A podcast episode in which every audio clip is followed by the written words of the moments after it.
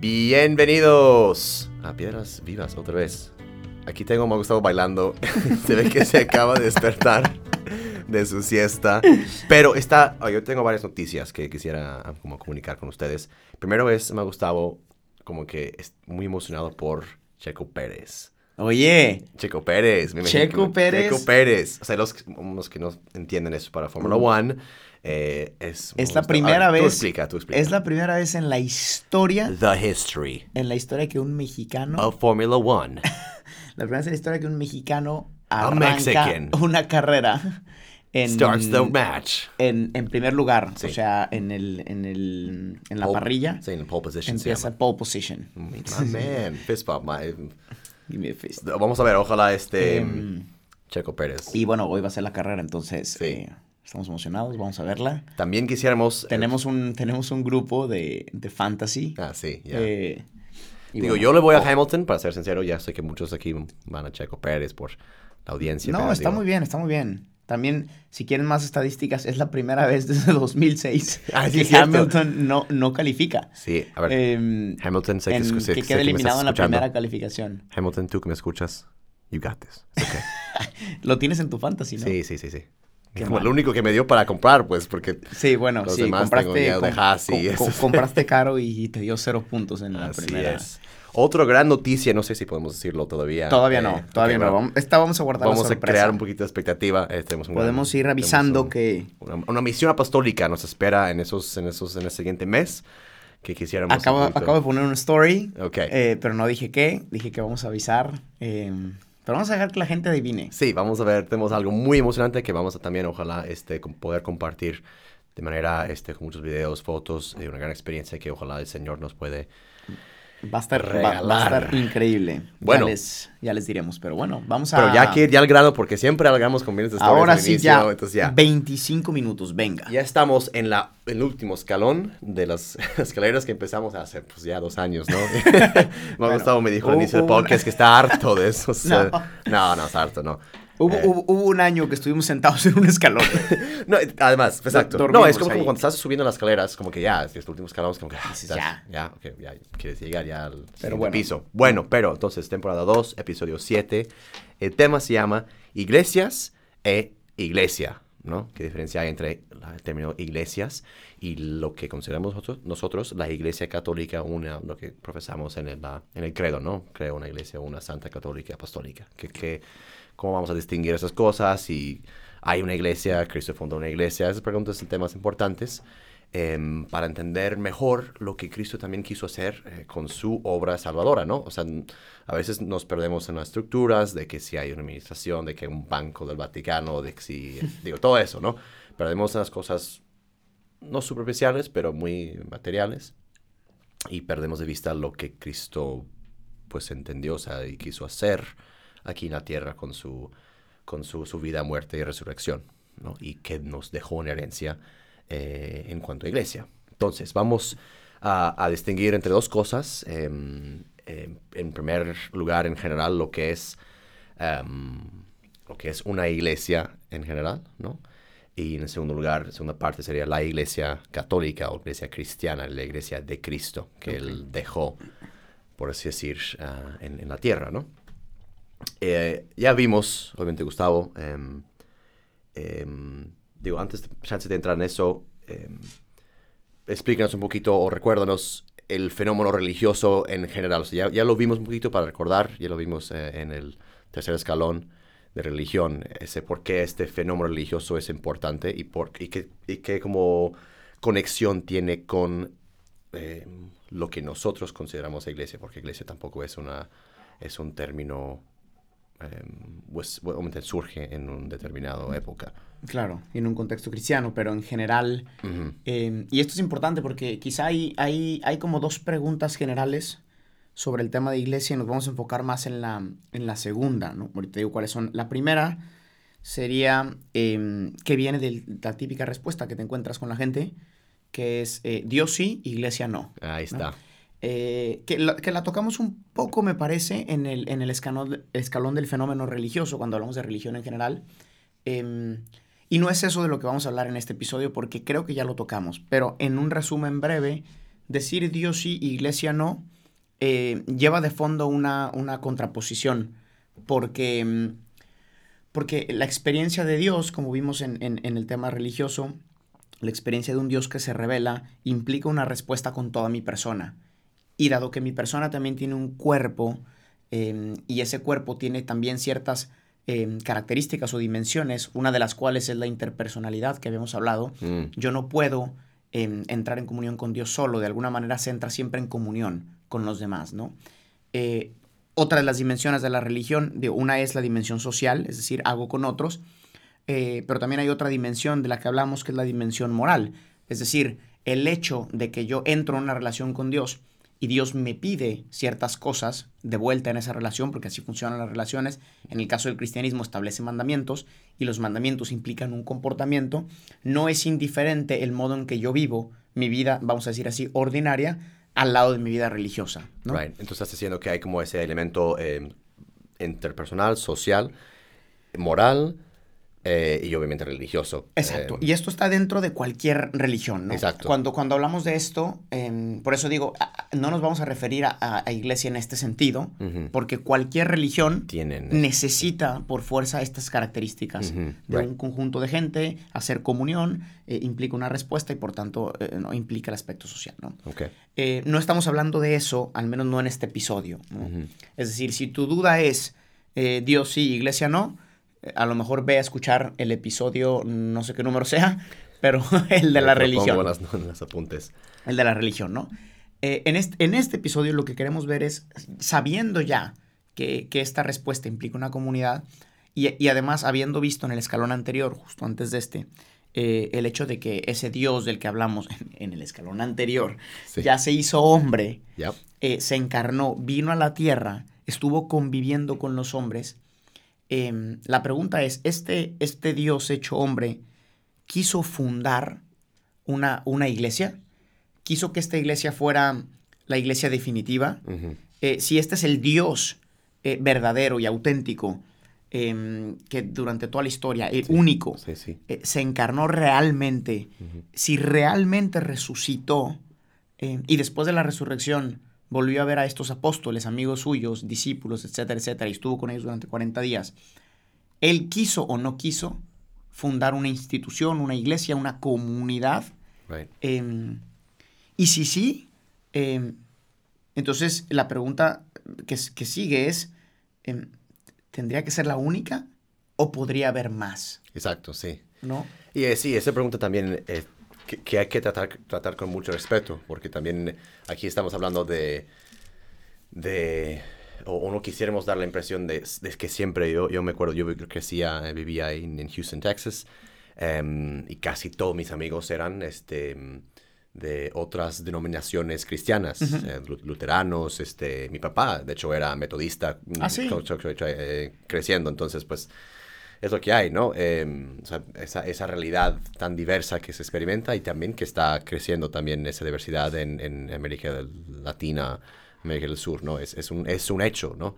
Que la iglesia cristiana eh, no ahorita, no, no, es, no, es, no es una, Claro. ¿no? Eh, en ese sentido, ¿no? Hay, hay diversas este, concepciones de que, de que Cristo con varias cosas, ¿no? Sí. Entonces, con mucho respeto que quisiéramos también tratar ese tema.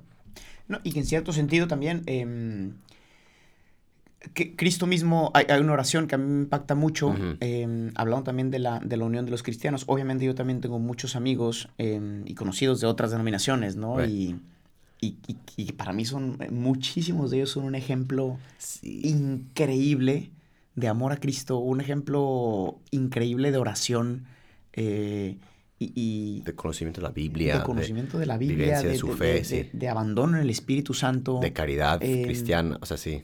Y entonces, eh, aquí entra quizá el tema entre iglesia e iglesias em, dentro en- del mismo cristianismo, ¿no? Porque... Y, y Enrique Iglesias también, ¿no?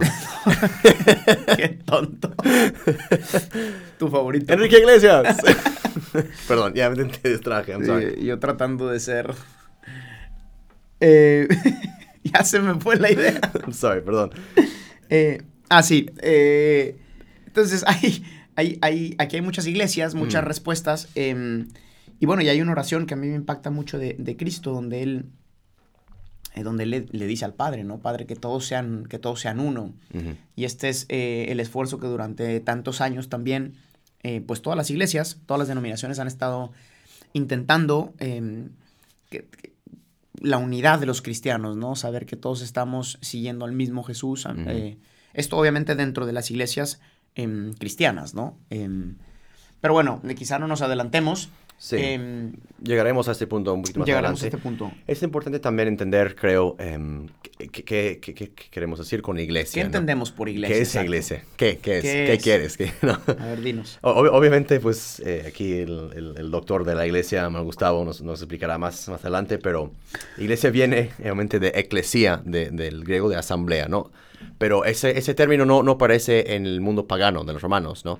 Había el culto, había el templo, o sea, varios lugares donde podías adorar, a- a dar culto a tu Dios, pero no había, por decir, em, esa concepción de de comunidad, bueno, lo, lo que tenemos nosotros como iglesia, ¿no? De, de una asamblea. Am, es- de hecho, e- eclesia en, en griego es, es un concepto ah, más bien político al inicio. Luego nosotros, pues como siempre, cambiamos los términos de Ujú, griegos ujú. la- y latinos. Am, y, y muy ligado, eh, yo creo, em, yo, me acuerdo como aprender eh, esto eh, a, a Cristo mismo, ¿no? Eh, que, que es, que es su cuerpo, ¿no? Que, de hecho, en la, en la literatura de San Pablo hay mucho, mucho se habla mucho de, de esto. Y aquí, como estoy fuera de mi, de mi, de mi eh, área de conocimiento, tú estás tomando ahorita eclesiología, entonces explícanos un poquito aquí los, los ¿qué, qué quiere decir el cuerpo de Cristo o iglesia, un poquito, qué es esa realidad em, en general.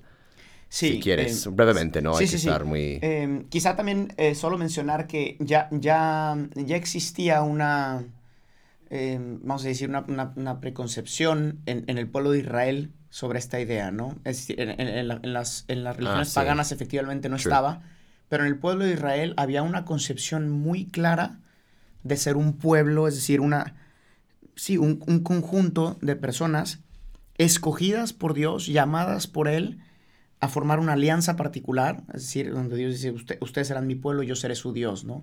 Em, de ahí brota la ley, pero con Cristo, em, esta experiencia, em, primero Cristo la lleva a, a- a la plenitud, como vimos también en los episodios pasados, por un lado la plenitud de la ley y por otro la plenitud de los profetas, o sea, Él es, él es la totalidad, ¿no? Pero la novedad, y, y aquí vamos a hablar de la iglesia, es que, eh, y, y sobre todo iglesia católica entendida como, como se entendió en sus inicios, no, no, no simplemente para referirnos ahora a, a un tipo dentro de las iglesias, ¿no? sino católica entendida como, como universal, que es lo que significa católico. Mm. Eh, el- el- el- el- la idea de iglesia católica, como tú dices, no se puede entender fuera de Cristo. Absolutamente no podemos ni siquiera concebir eh, el, el- tema iglesia católica fuera de Cristo. El término católico, de hecho, nace inicialmente em, con, con esa idea de, un- de universalidad. Recordamos que el, pueblo de Israel, como dije, sí, era elegido por Dios, pero, pero ellos tenían una concepción em, que solamente dentro del pueblo existía em, pues esta alianza y ellos iban a ser símbolo para el resto del mundo de, de- de salvación, ¿no?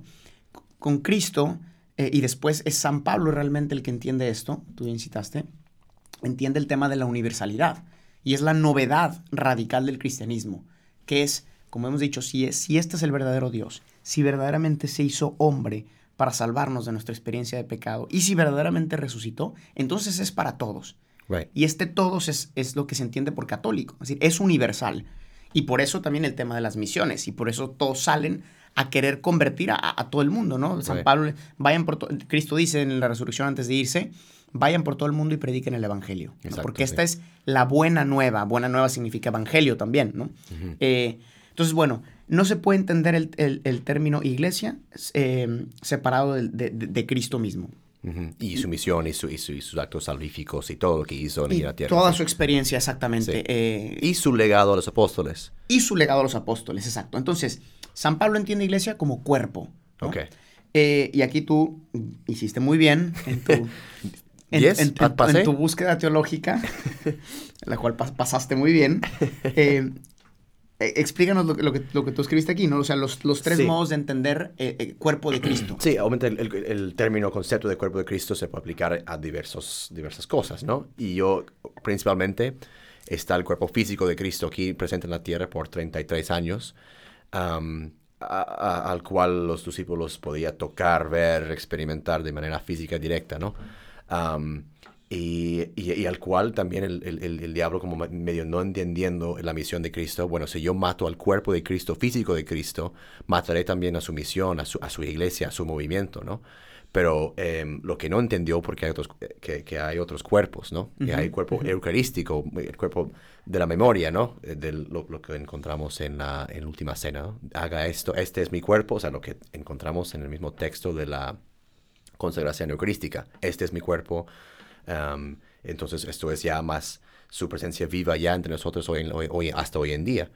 Am, y hay el cuerpo místico, que son, nosotros formamos parte de, lo- de lo que tú ya explicaste muy bien, eh, sobre esta, este conjunto que formamos todos en Cristo, eh, este cuerpo. Y esos tres, tres cuerpos, por así decir, eh, forman eh, o se encuentran en una unidad última, por así decir, en, en la, am, o están todos juntos en la mm, última cena, están presentes ahí los tres cuerpos alrededor de la mesa, y serán presentes o, o- o- eh, por si otra vez es- nos tenemos un encuen- reencuentro con todos, otra vez en el cielo, de esos tres cuerpos, mis tres cuerpos de Cristo. Pero X es mucho teología, pero la, la cosa es que entender que Cristo también dejó eh, y sigue, por así decir, eh, operante o, o presente eh, en su iglesia de hoy, ¿no?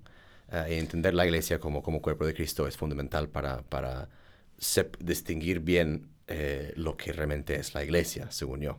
Sí, y es, y es, y es curioso cómo desde los, desde los inicios de- del cristianismo, la experiencia de San Pablo, por ejemplo, eh, nos habla con claridad de que para los cristianos, eh, al inicio, después de la muerte y resurrección de Cristo, verdaderamente no había una distinción entre el cuerpo de Cristo y la iglesia.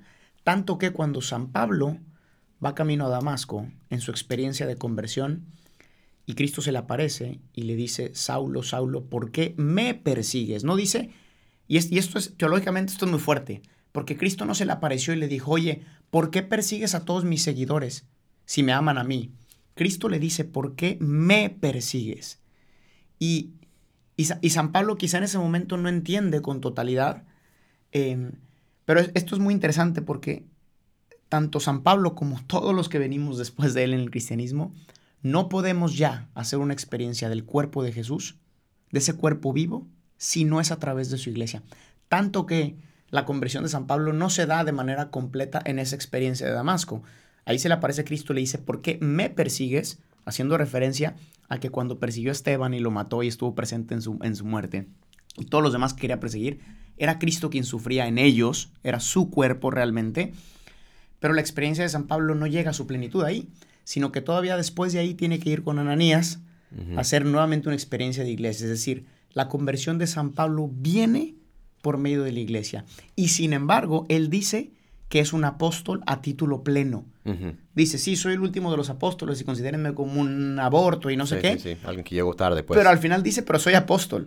Y, y después discute al tú por tú porque él se sabe par con San Pablo, con San Pedro y con todos los demás. Todo, sí, Porque, porque él hizo una, una experiencia tan fuerte y tan real que él no podía hacer una distinción entre el Cristo cuerpo real histórico del que tú hablabas al inicio, que conociste tú, Pedro, y el cuerpo real que conocí yo, místico, místico, sí, sí, sí, por medio de su iglesia, ¿no?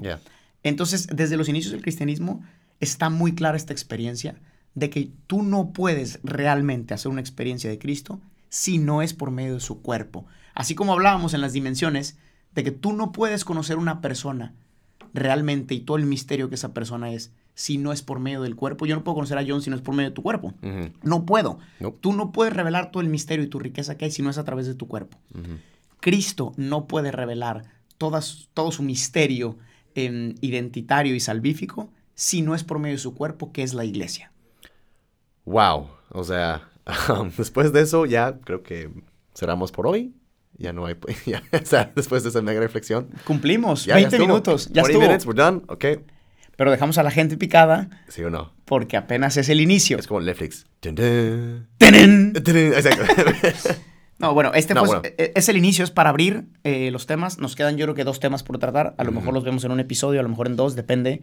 eh, porque sí queremos hacer ahora episodios más cortos y creo que conviene. Pero de esta reflexión surgen dos preguntas que no vamos a contestar ahora. ¿no? Sí. Em, Primero es, ¿quién es Enrique Iglesias? ¿Y cuál es tu canción favorita de él?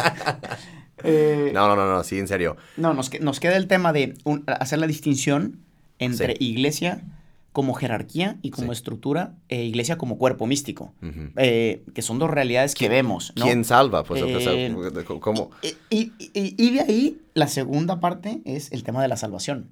¿no? Sí. Eh, ¿Quién se salva? Esta famosa idea de eh, que, que- que hay que entenderla bien, que está por ahí, de que fu- fuera de la iglesia no hay salvación. Mm, Uf, ¿qué se entiende por esto? San ¿no? Agustino, ¿eh? Eh, Metiste, nos metiste un montón de problemas ahí. Agostino, Agustino, te dije. todo lo ha dicho él. no, pues sí fue él. Eh, o fue San Irineo. alguno de estos. Estos, pues. Entonces, eh, el punto es que en el siguiente episodio hablaremos de estas dos cosas. eh, salvación y iglesia jerárquica, iglesia cuerpo místico. eh, ¿Cuál es esta distinción? Y estén atentos porque mm, Y estén atentos a la hay cosas que vienen. Piedras Vivas is gonna be on fire. Eh, se viene, se viene. En abril. Entonces, este, les encomendamos mucho. Thank you very much. Signing Buen off. domingo, vean la Chao. carrera. Chao, Desde chao, Roma. chao. Vamos, Saluti Lewis desde Roma. Hamilton. Dale, Checo.